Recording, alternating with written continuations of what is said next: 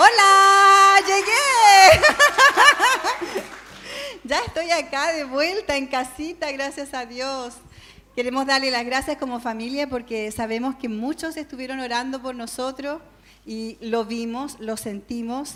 Nos pasó de todo, pero de todo lo que nos pasó, eh, en todo vimos a Dios en todo, en los detalles, en, las conversaciones, en las atenciones, en la gente que nos atendió en un almuerzo. Veíamos a Dios en todo y veíamos a la viña. yo los extrañé mucho, hablo por mí, muchísimo. Y estoy muy emocionada de estar aquí, muy agradecida por poder compartir un tema eh, un poquito denso.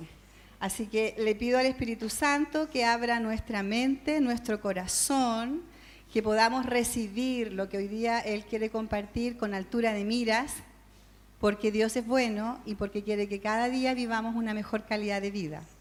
Amén. Señor, oramos porque tú eres bueno, estás presente, estás aquí en medio nuestro. Gracias por tu visitación. Gracias por, eh, por, por permitirnos estar juntos. Gracias Espíritu Santo por eh, hacernos la invitación cada domingo de estar aquí y poder estar.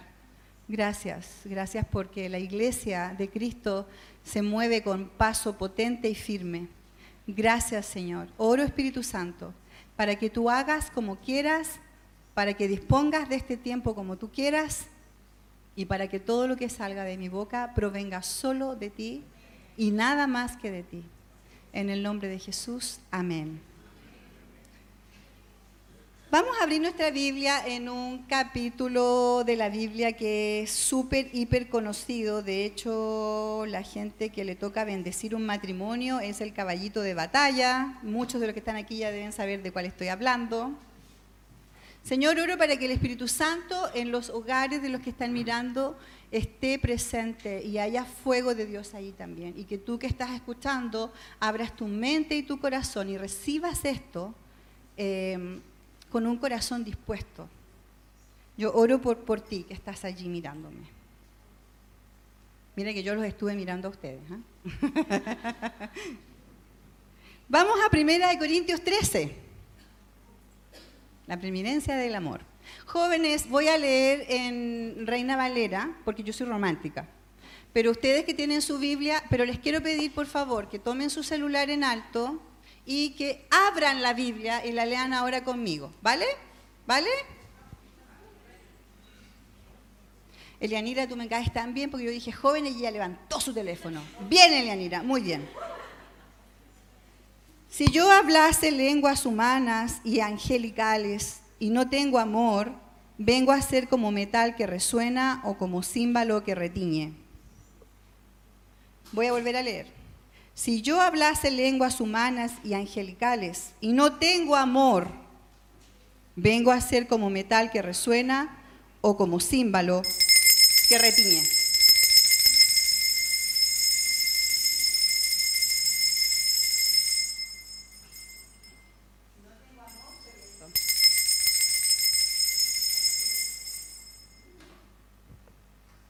Y si tuviese profecía y entendiese todos los misterios y toda ciencia, y si tuviese toda la fe de tal manera que trasladase los montes y no tengo amor, nada soy. ¡Wow! Como dice el pastor. Y si repartiese todos mis bienes para dar de comer a los pobres, y si entregase mi cuerpo para ser quemado, y no tengo amor, nada me sirve. El amor es sufrido. ¿Quiere leerlo conmigo? El amor es benigno. El amor no tiene envidia.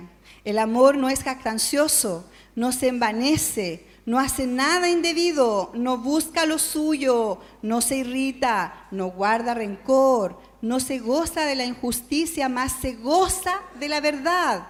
Todo lo sufre, todo lo cree, todo lo espera, todo lo soporta. El amor nunca deja de ser, pero las profecías se acabarán y cesarán las lenguas y las ciencias acabarán. Porque en parte conocemos y en parte profetizamos, mas cuando venga lo perfecto, entonces lo que es en parte se acabará. Cuando yo era niño, hablaba como niño, pensaba como niño, jugaba como niño.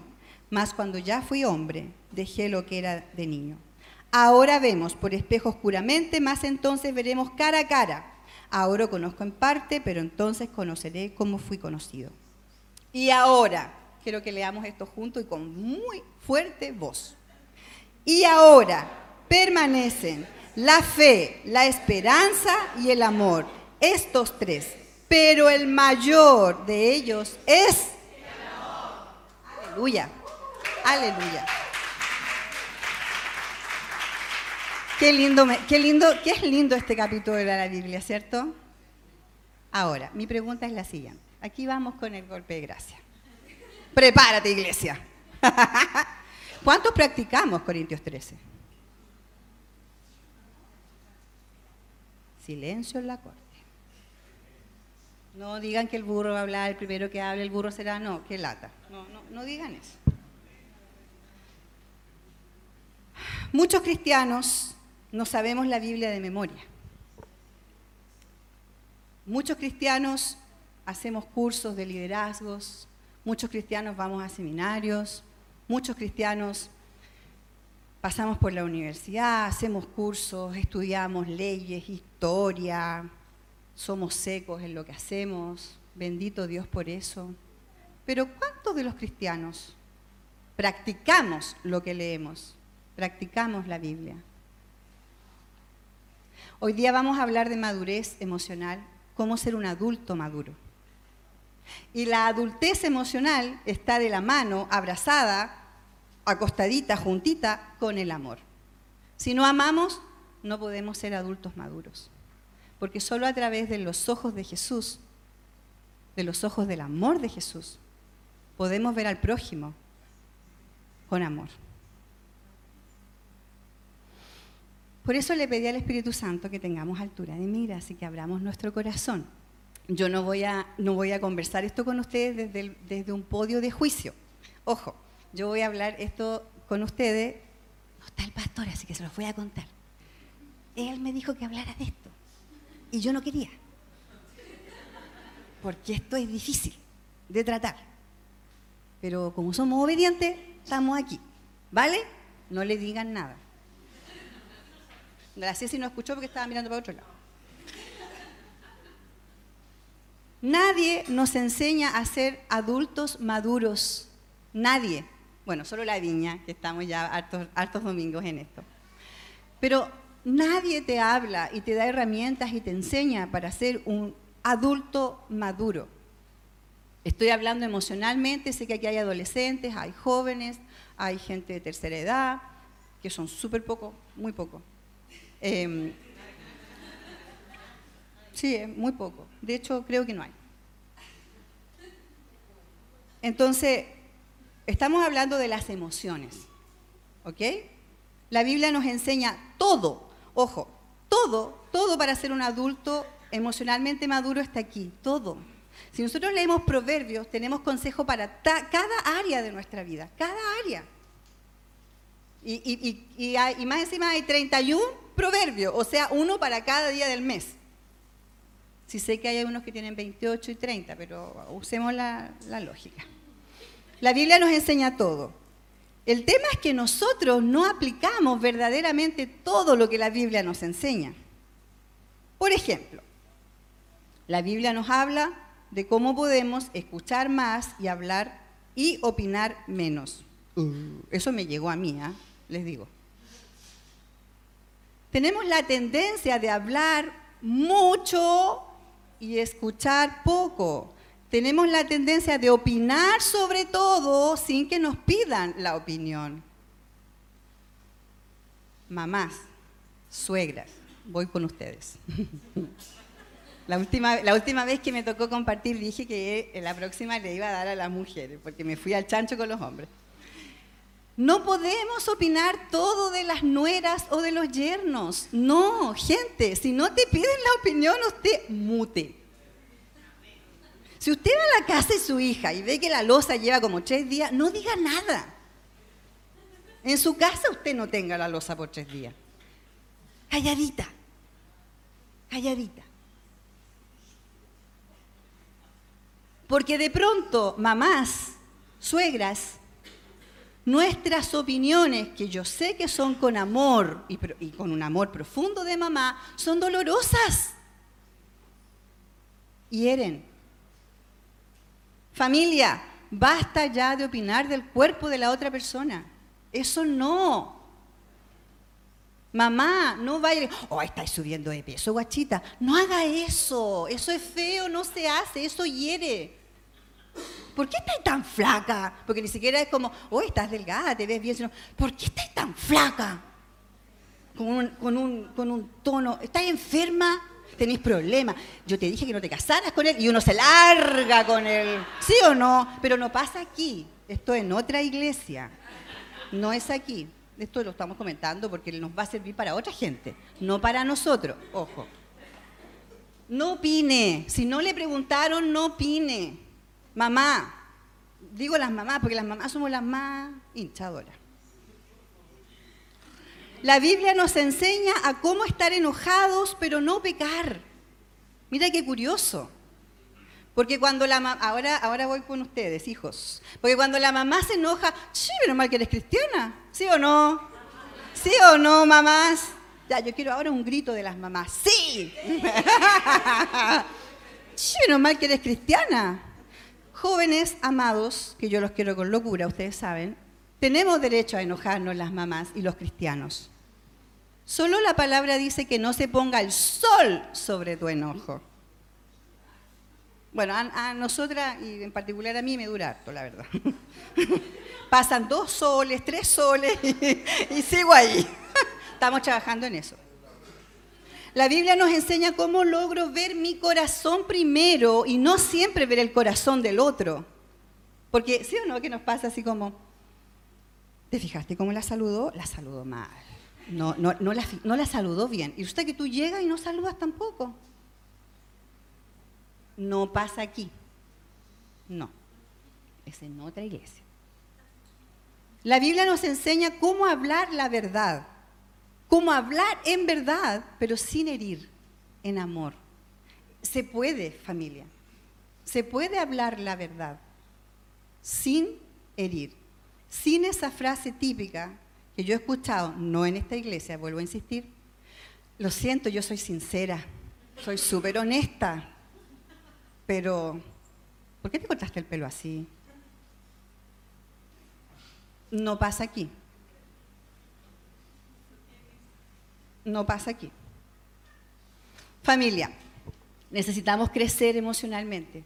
Tenemos que pasar de ser niños emocionales a adultos responsables emocionales. ¿Y por qué? Porque, ¿para qué? ¿Para el otro? No, para ti. Porque cuando nosotros reconocemos que tenemos que madurar emocionalmente, el primer beneficiado eres tú, solo tú y primero tú.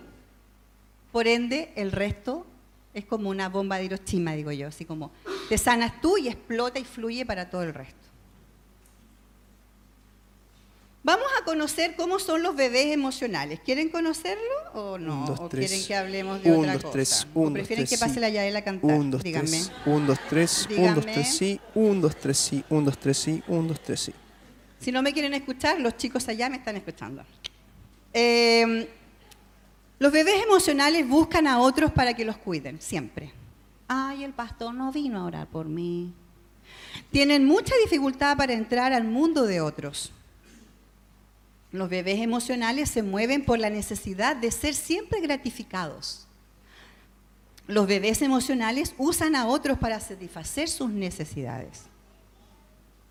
No quiero que estés pensando, hoy debería haber venido mi hijo, mi esposo, la hermanita, tanto. No, el Señor está hablando contigo y conmigo, no con el de al lado, ¿vale? Los niños emocionales están contentos, realizados, mientras reciben lo que quieren. Si no, no están contentos. Muestran quiénes son fácilmente ante desilusiones y conflictos. Si no opinas como ellos, te vuelves su enemigo. Te sacan de redes sociales, te bloquean de Instagram. Eso no pasa aquí, ojo. Cuando no obtienen lo que quieren, son sarcásticos, ofensivos, manipuladores. Niños, perdón, Sí, niños emocionales. No saben comunicar sus necesidades sin caer en llanto, en drama. Es que lo que pasa es que tú no me entiendes. Y lloran y lloran y lloran. Y, y está bien, te lo dice una llorona como yo, que está bien llorar, pero para solucionar conflictos tenemos que calmarnos. Un adolescente emocional suele estar siempre en la defensiva. Hay gente que siempre está en la defensiva. Hoy me gustó tu vestido rosado. ¿Tienes un problema con el rosado?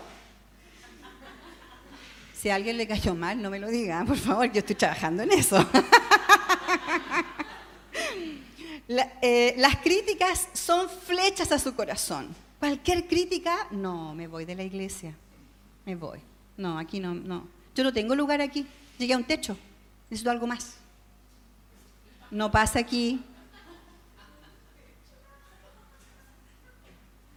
Siempre están recordándote lo que dan, lo que hacen, para que tú siempre estés diciendo gracias, gracias, gracias, gracias, lo estás haciendo bien. Se preocupan mucho por ellos mismos, los adolescentes emocionales. Siempre encuentran un culpable X extra en algo donde se han equivocado. Ponte tú. Te piden que llegues a cierta hora y no sé, te quedaste dormido, te demoraste en el delineado del ojo, ve tú a saber y llegaste media hora más tarde. Pero le vas a echar la culpa a alguien. No, es que el perro me sacó la zapatilla, es que el colectivo no pasó, es que... Siempre hay una excusa para no cumplir. Y esa excusa se la derivan a un tercero. Son prejuiciosos los adolescentes emocionales. Les cuesta de manera real escuchar, ser empáticos con el dolor ajeno. Sin embargo, los adultos emocionales, y aquí quiero que se sientan porque sé que están todas las características que yo voy a leer, las tienen todas ustedes, comunican sus necesidades de manera franca, correcta. Asumen responsabilidades de sus actos, de sus pensamientos y de sus decisiones. Un adulto emocional, aunque estén bajo presión, son capaces de asumir, afirmar sus creencias y valores sin ser enemigos del mundo no, no, no, juegan con sus creencias, no juegan con sus valores, un adulto emocional. Respetan al otro, reconocen que somos seres humanos imperfectos, aprecian al otro tal cual es con sus debilidades y no esperando nada a cambio. Evalúan sus propios límites, fuerzas y debilidades y son capaces de discutir de esto con otros sin tener que enojarse se conocen tan bien los adultos emocionales que son capaces de ayudar a otros y sin embargo ponen límites emocionales. Yo te ayudo, pero tú no traspasas para acá. De la puerta de mi casa para adentro solo me queda orar por ti, pero no voy a ir a pelear con toda mi familia porque escuché un drama de un matrimonio. ¿Se entiende? ¿Sí? Resuelven conflictos con madurez y saben llegar a acuerdos que sean positivos para ambas partes. Ustedes son adultos emocionales, yo lo sé. Para crecer emocionalmente es esencial, es básico el amor. ¿Y dónde podemos conocer de amor? En Corintios 13. Si no sabe lo que es el amor, ve a Corintios 13, lo que acabamos de leer. El amor es verdaderamente la esencia de una espiritualidad sana y verdadera. Dios hoy quiere hacerte esta invitación, familia. Practica mi presencia en tu vida cotidiana. Practica mi presencia en tu vida cotidiana, comenzando como miras y amas al otro, a tu prójimo. Jesús fue súper claro y práctico con este tema. Yo amo a Jesús porque Jesús de verdad era súper simple. Si nosotros es que le ponemos la quinta pata al gato, como decían las viejitas. Vamos a Mateo 22.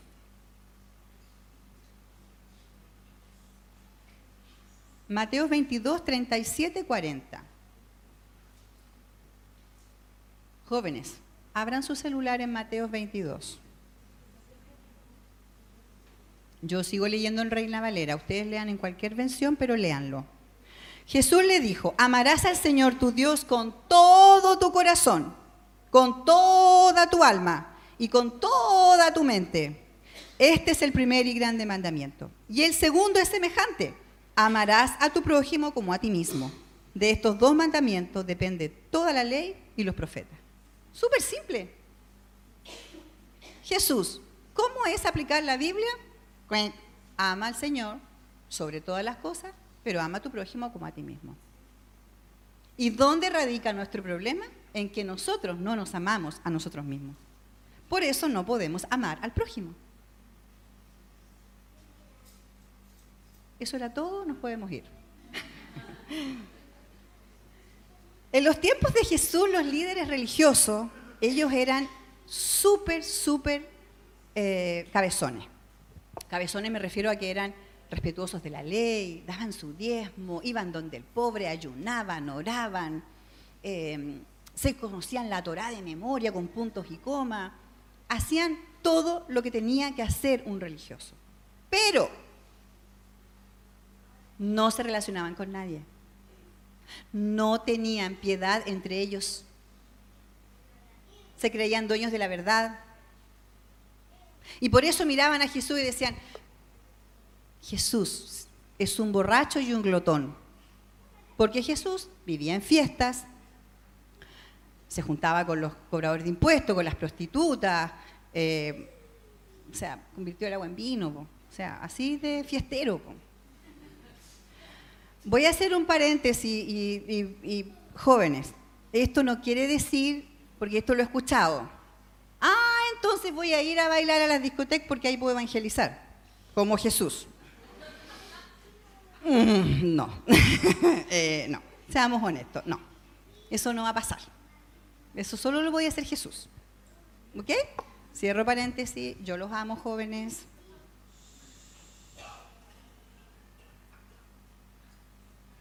Jesús disfrutaba de la vida mucho y de las personas. Y eso tiene que ser nuestro centro, disfrutar a las personas y disfrutar la vida.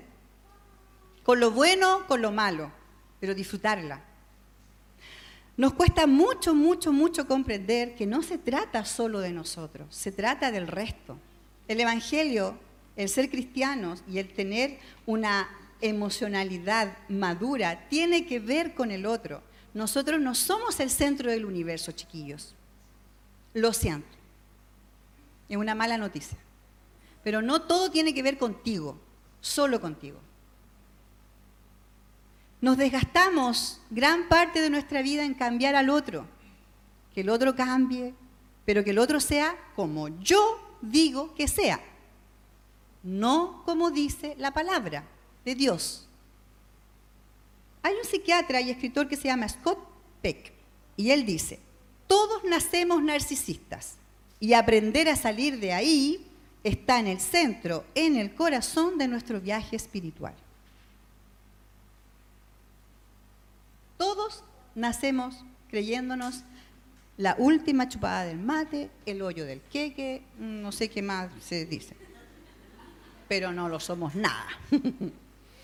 Algunos ejemplos cotidianos de egoísmo, para que ustedes cuando se vean enfrentadas a la gente que vive esto, porque nosotros, aquí no lo vivimos, lo vive otra gente en otro lado. Tú, tú, llegas a tu oficina no dices ni buenos días, nada, tiras el trabajo en el escritorio y te encierras a tomar tu café y hacer tu llamada y todo te subes a un ascensor y te enfrascas en tu teléfono y tienes a tres personas al lado tuyo y nadie dice buenos días. Por ejemplo. Tratas a tu familia como esclavos. Haga esto, vaya acá, haga aquí. ¿eh? Siempre los ves como inferiores a ti. Esto pasa en otras familias, no aquí, vuelvo a insistir. Cuando alguien no está de acuerdo contigo en una idea política o religiosa, le cierras las puertas de tu casa, cortas relaciones, esta gente no me conviene, chao, chao, me voy.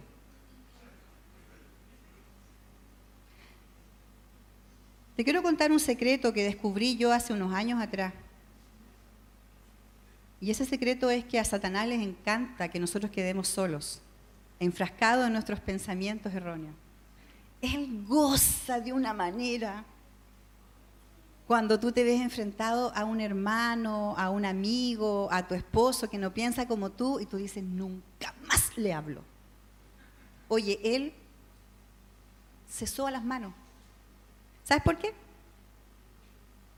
Él no tiene poder sobre tu vida, nada, ninguno. Pero nosotros abrimos una puerta. Y él solo está esperando que uno abra así la puerta, o sea, ni siquiera como que quepa él, sino que así. Y entra con bombo y platillo, con todas las petacas y empieza a meterte cositas en la cabeza. Satanás no se te va a presentar a ti como el exorcista. Eso no va a pasar. Nunca. Pero se te va a presentar como un pensamiento. ¿Por qué no me saludó? Algo tiene contra mí. ¿Te fijaste cómo me miró? No, si yo siempre he sentido que algo hay ahí. ¿Por qué no me habrá llamado para mi cumpleaños? Le caigo mal. ¿Por qué no me habrá invitado? Todos fueron a tomar helado y a mí no me invitaron. Eso no pasa aquí, en otras iglesias. Ahora, esto de poner límites, perdón, esto de vivir en el, amor de Jesús no significa que no pongamos límites. No significa que tengamos que ah bueno la, la, Karin me dijo que tenía que yo poner la otra mejilla, que el amor al prójimo, que entonces que venga todo el mundo contra mí y yo voy a aguantar. No, eso tampoco es así. Tampoco a Dios le agrada eso. Porque nosotros tenemos la capacidad de decir las cosas. ¿Y dónde está el, problema? En que nosotros no hablamos, nos quedamos callados. ¿Por qué? Porque somos cristianos. Porque los cristianos tienen que aguantar. Porque si el cristiano da su opinión, está equivocado, está mal, está desubicado. No, somos cristianos. Eh, entonces saliste a comer con tus amigos, tus compañeros de trabajo, llegaste allá y tú sabes que financieramente tú no puedes pagarte una parrillada, pero te puedes tomar una bebida. Pero resulta que todos los compañeros terminan la comida, deciden dividir la cuenta en partes iguales y es injusto porque tú te tomaste solo una bebida. Pero como no quieres causar problema porque eres cristiana o cristiano, o simplemente porque quieres participar y pertenecer a un grupo, pagas esa división de la cuenta sabiendo que te va a faltar dinero. Eso es ser un falso pacificador. Cuidas a tus padres y tú ves que tus padres te manipulan, tú te das cuenta, porque los padres solemos manipular. No en esta iglesia, en otras, pero pasa.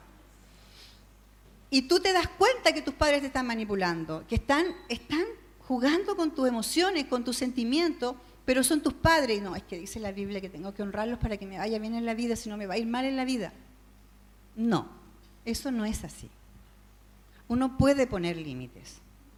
Mira, mamá, yo te amo, pero hasta aquí. Son las formas. Estás aquí en la iglesia y tú ves que están hablando mal de alguien y tú no haces nada. Te quedas callado. ¿Por qué? Es que no quiero ser la conflictiva del grupo. Y si no hablo con, si no escucho, es que no me van a volver a invitar a tomarte de las niñas. Y te ves involucrado en los comentarios de gente que tú conoces. No pasa aquí. El reino de Dios, chiquillos, nunca jamás se va a poder construir sobre mentiras y sobre fingimientos. Jamás. Para ser adultos emocionales tenemos que abrazar 1 Corintios 13 y resolver problemas con altura de miras, resolver conflictos. ¿Cómo resuelvo conflictos? Primero aprender a escuchar. Eso sí que es difícil. Porque algunos de nosotros, no es mi caso, pero algunos de nosotros no fuimos escuchados de niños. Teníamos padres autoritarios, decíamos, eh, y nos decían, silencio, los niños no opinan. Entonces, de adulto, lo, que, lo hablamos todo. Porque como no nos dejaron nunca hablar de niños, de adulto lo hablamos todo. Pero no escuchamos a nadie. Solo hablamos. Entonces, Vamos a pedirle a Dios que nos dé la capacidad de escuchar. Ahora, para resolver un conflicto, si nosotros tenemos el conflicto con alguien, primero tenemos que ir a hablar, hablar del conflicto, desde, desde lo que estamos sintiendo, remitirnos al conflicto. Aquí voy con ustedes, esposas. Cuando tengan que resolver conflictos con su marido, no se acuerde lo que pasó en el 1998, porque ya pasó. ¿Me entiende usted? O sea, si está peleando hoy día porque el marido se le olvidó comprar el confort, que era súper importante para la casa, no salga con que en 1998 el hombre se olvidó de limpiar una alfombra, ¿me entiende? Porque eso no va a llegar a, no, va a, llegar a nada, va a perder tiempo. Entonces, cuando resolvamos conflictos, remitámonos al presente, a la hora, a la hora ya. A mí me hubiera gustado que los hombres hubieran dicho, amén, gloria a Dios, gracias Señor, usa tu sierva. Yo hubiera esperado eso de los varones, de los esposos. Veo que no, veo que no. Remítete al conflicto presente, háblalo. Trata a toda costa de que tu mensaje sea claro, sea breve. Por favor, no parta. Mira, ¿te acuerdas que el 25 de octubre del 2000, que yo andaba con una polera amarilla, tú con un zapato azul, yo me acuerdo. ¿Te acuerdas que fuimos, te acuerdas que fuimos allá? Oye, ¿y qué será la chica que nos encontramos allá? Y no llegáis nunca al punto sea breve, vaya al punto. Gracias, Máximo. Bien. Vaya al punto. Ahora, cuando nos toca oír, porque familia, les tengo una mala noticia, nosotros herimos a otros. Nosotros herimos a la gente, consciente e inconsciente. Entonces igual nos va a tocar oír que nos van a, a llamar a terreno. Cuando nos toque oír permanezca quieto y en orden. Deje de mirar su celular cada cinco segundos. La persona que está hablando con usted se siente muy ofendida con eso. Que no pasa aquí, pasa en otras iglesias. Deje que el otro hable hasta que complete su idea. No interrumpa, por favor. Medite con, mucha atención las palabras del otro, lo que le está diciendo. Cuando crea que el otro ha terminado, pregúntele, ¿nada más que decir? ¿Estamos ok? Para poder tú interpelar a la persona. Sea respetuoso. Para mí esto es lo más importante. Porque el respeto no es un sentimiento, el respeto es una condición que tú tienes que tener inherente en ti, respetar al otro. ¿Y sabes por qué? Porque si tú eres capaz de respetar al otro, tú te respetas a ti. Entonces, cuando viene alguien y te dice, oye, ¿por qué estás engordando tanto? Piensa, ¿cómo me sentiría yo si a mí alguien me dijera eso? Oye, te hace falta Botox, tenía tapa de gallo. Pero eso pasa en otros lados, aquí no pasa eso nunca. Amén. ¿Ve? ¿Ve? Esta es la gente con la que uno tiene que estar conversando, digo yo. Entonces, Piensa siempre, ¿cómo me sentiría yo si a mí me dijeran algo? Esposa, de repente somos tan crueles con los maridos, y así como, ¡ay, andáis tú cochino y hediondo, qué lata! ¿Qué pasaría si tu esposo te dijera eso? Así como, ¡oye, andáis toda cochina y hedionda! Yo me muero. No, yo, a mí me da algo. O sea, a mí, a mí me daría algo, yo creo que colapso. Me encierro en la ducha a llorar una hora, fácil. Pero nosotros somos tan tan, sueltos para opinar, sin tener cuidado que el otro lo estamos hiriendo partiendo en dos. ¿Por qué te pones esa ropa? ¿Qué te importa? no, eso no se contesta ya, porque tenemos que aplicar Corintios 13. me van a echar, el pastor me va a echar. Eh, ¿Qué es respetar al otro? Respetar al otro es tomar en cuenta sus espacios y su privacidad. Cuando tú ves que alguien tiene un problema, tú sabes que tiene un problema, no estés hinchando como, ¿qué pasó? ¿Estás bien? ¿Qué pasó? ¿Estás bien? ¿Qué pasó? ¿Estás bien? No, hey, la amiga te va a contar en el momento necesario. Entender que somos diferentes. A mí me gusta el rosado, entiéndalo por favor. Discrepar está bien, chiquillos, familia. No estar de acuerdo en algo está bien. Está bien. ¿Se pueden mirar su dedito pulgar, el gordito? Les digo gordito con cariño. ¿Se lo pueden mirar? por favor, míreselo. Yo les voy a contar algo.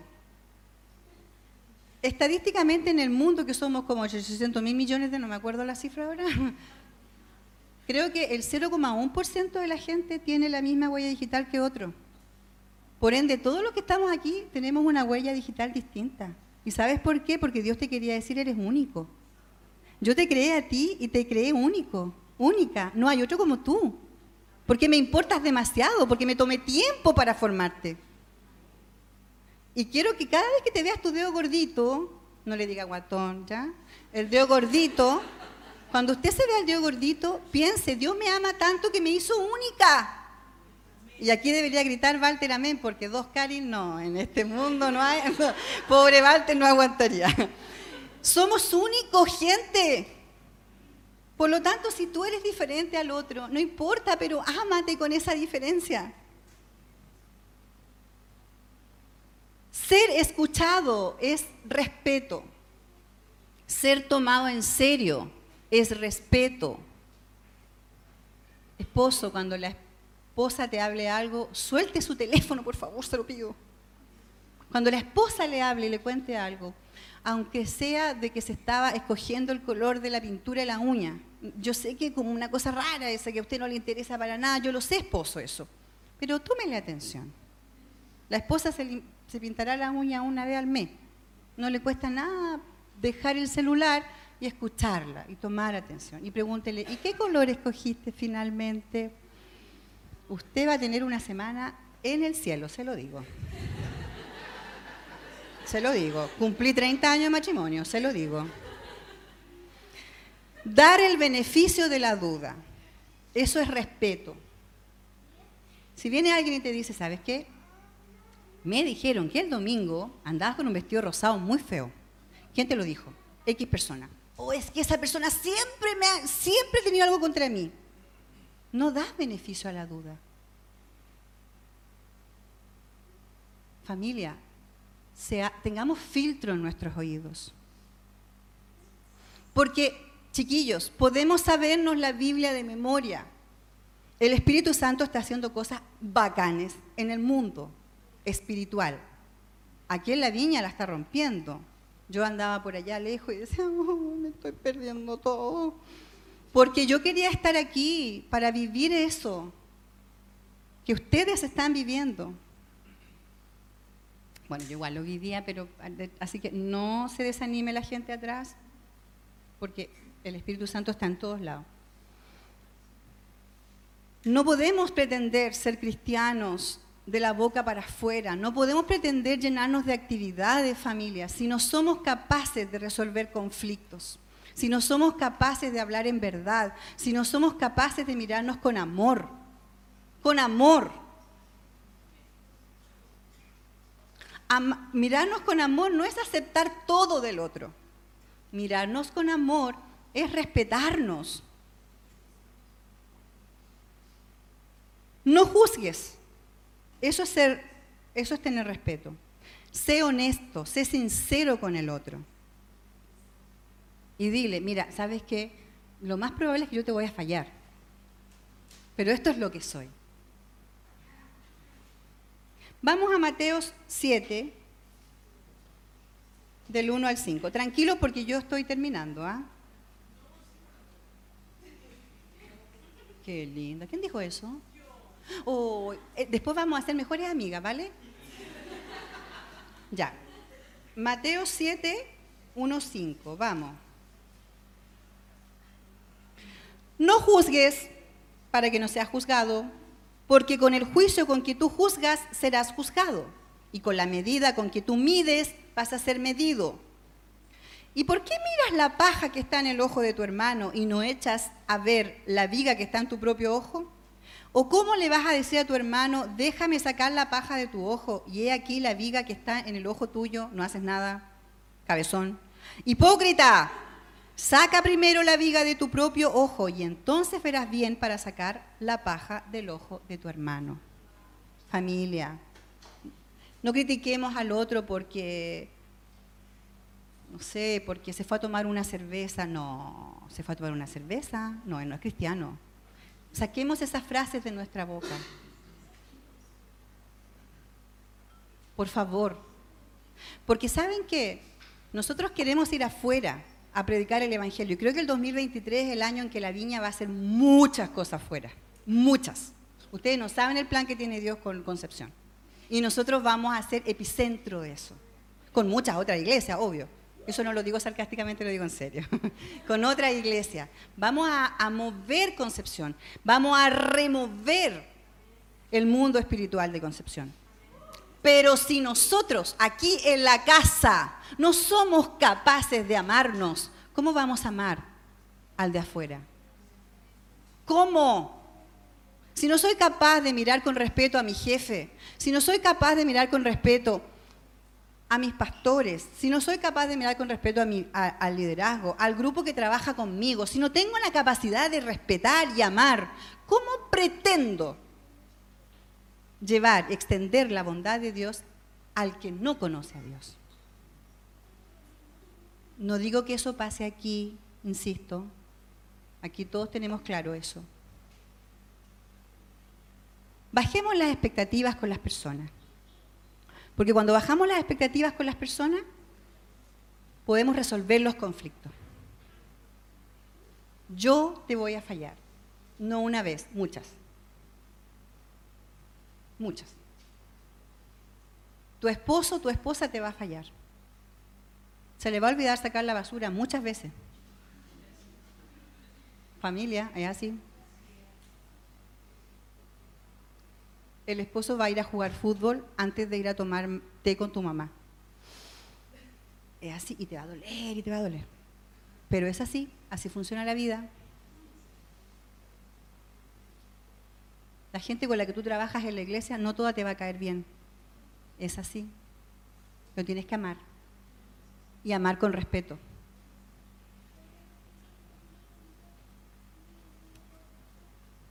Lo último, Jesús formó una comunidad con un pequeño grupo de Galilea, una, una comuna pobre, subdesarrollada. Y allí tomó a Pedro, que era un hombre con una boca que siempre le jugó en contra. Se contradecía constantemente y era agresivo. Llamó a un Santiago y a un Juan, que les decían los hijos del trueno. No creo que le hayan dicho los hijos del trueno porque eran como el viento que soplaba en primavera. No creo era porque eran agresivos, impulsivos, ambiciosos e intolerantes. Jesús agarra y llama a Andrés, el hermano de Pedro, piola, siempre atrás, nunca banano. O sea, si van todos voy, si no, no voy. Pedro. Llama a un Felipe, que era escéptico y negativo. Llama a un Bartolomé, que era prejuicioso y obstinado. Agarra a un Mateo, el más odiado por Capernaum porque hacía abuso de poder cobrando impuestos. Agarra un Tomás, incrédulo, melancólico, ligeramente depresivo, las tenía todas Tomás. Santiago, dice hijo de Alfeo, y Judas, hijo de Santiago, eran nadie. La Biblia no dice nada de ellos, solo los nombra. O sea, eran nadie. Simón el celote era un luchador por la libertad, por lo tanto era un terrorista de la época. Judas, ¿qué decir Judas? Era el tesorero, era ladrón, era un solitario y fingió durante tres años ser leal a Jesús. Pero todos ellos tenían algo en común. Fueron voluntariosos. Voluntariosos que significa que fueron tenaces, fueron, trabajadores. Estuvieron con Jesús.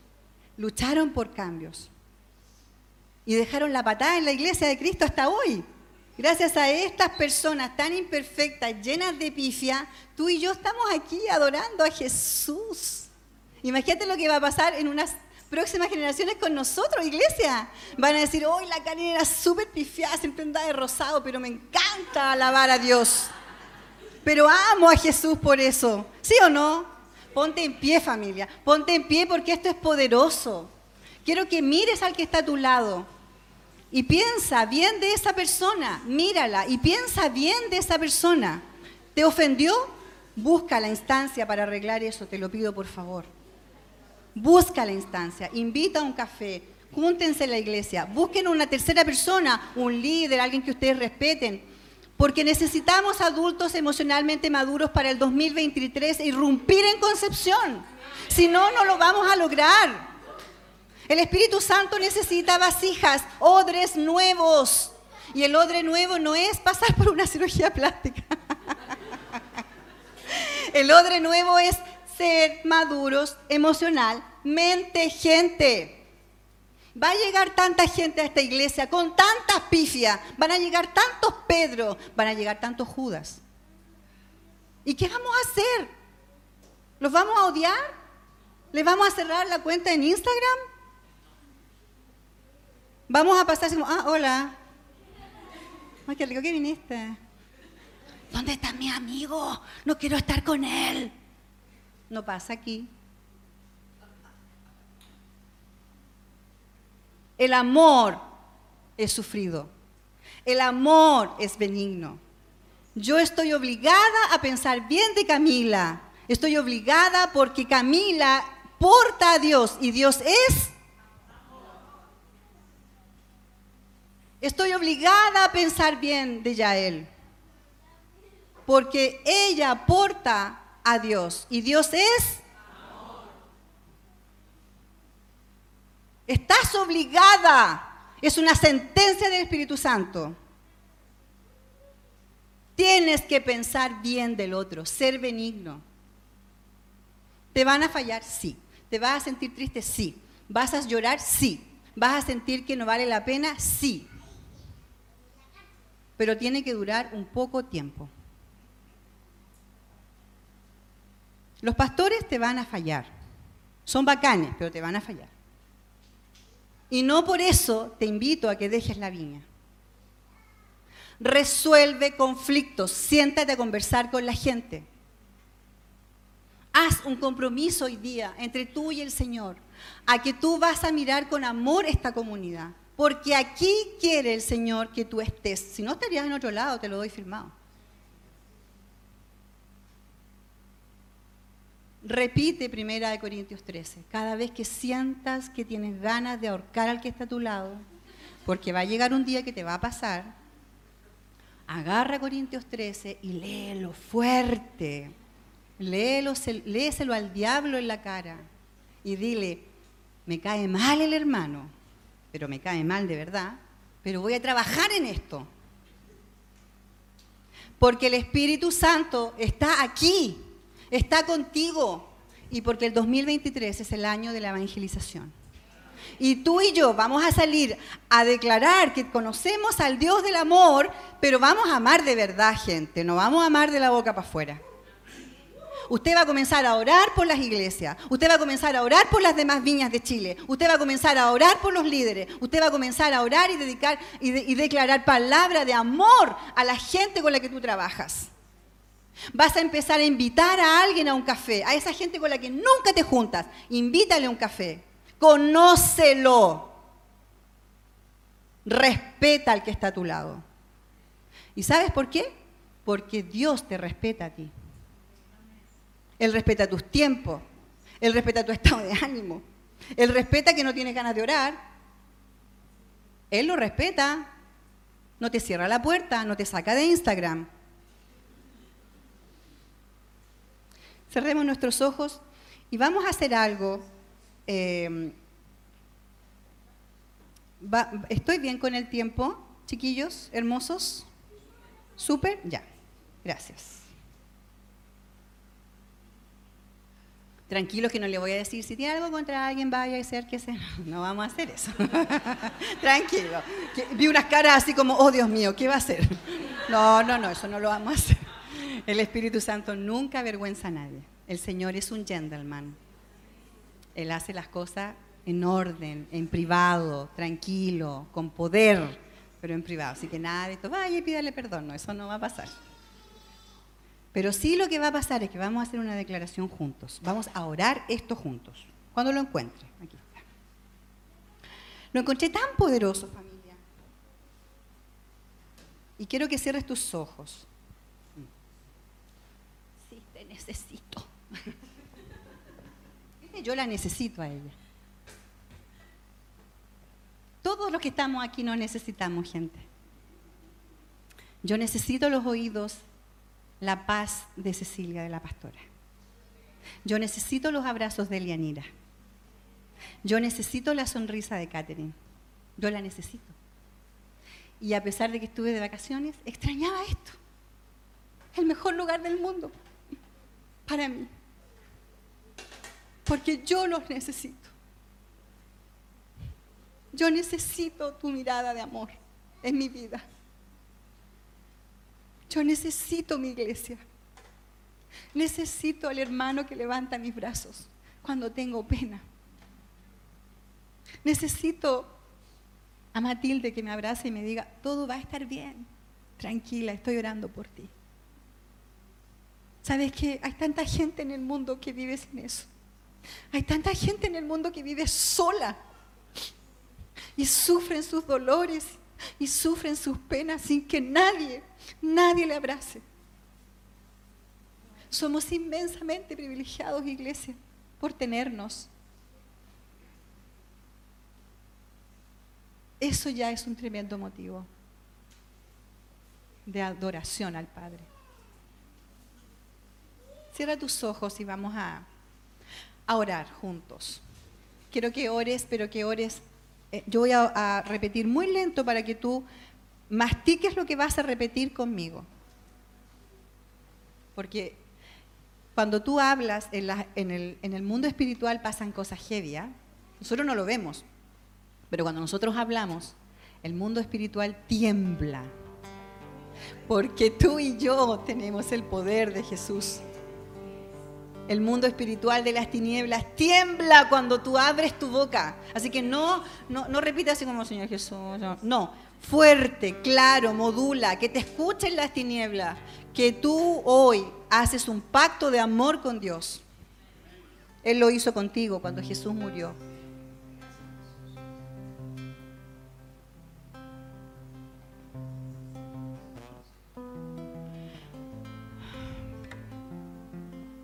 Amado Dios, ten piedad de mí. Soy consciente que muy seguido trato a los demás como objetos. En vez de mirarlos con los ojos y corazón de Jesús. Hoy admito que no sé relacionarme con los demás. Debido a prácticas, costumbres arraigadas en mi interior. Cámbiame, Señor. Haz de mí una persona que muestre tu amor un amor maduro, confiable y firme, para que mi prójimo vea tu ternura y tu bondad. Líbrame de la falsa paz, que es conducida por el medio y por el miedo. Señor, ayúdame a amar bien como tú. Oro hoy para crecer emocionalmente maduro a través del Espíritu Santo. Amén.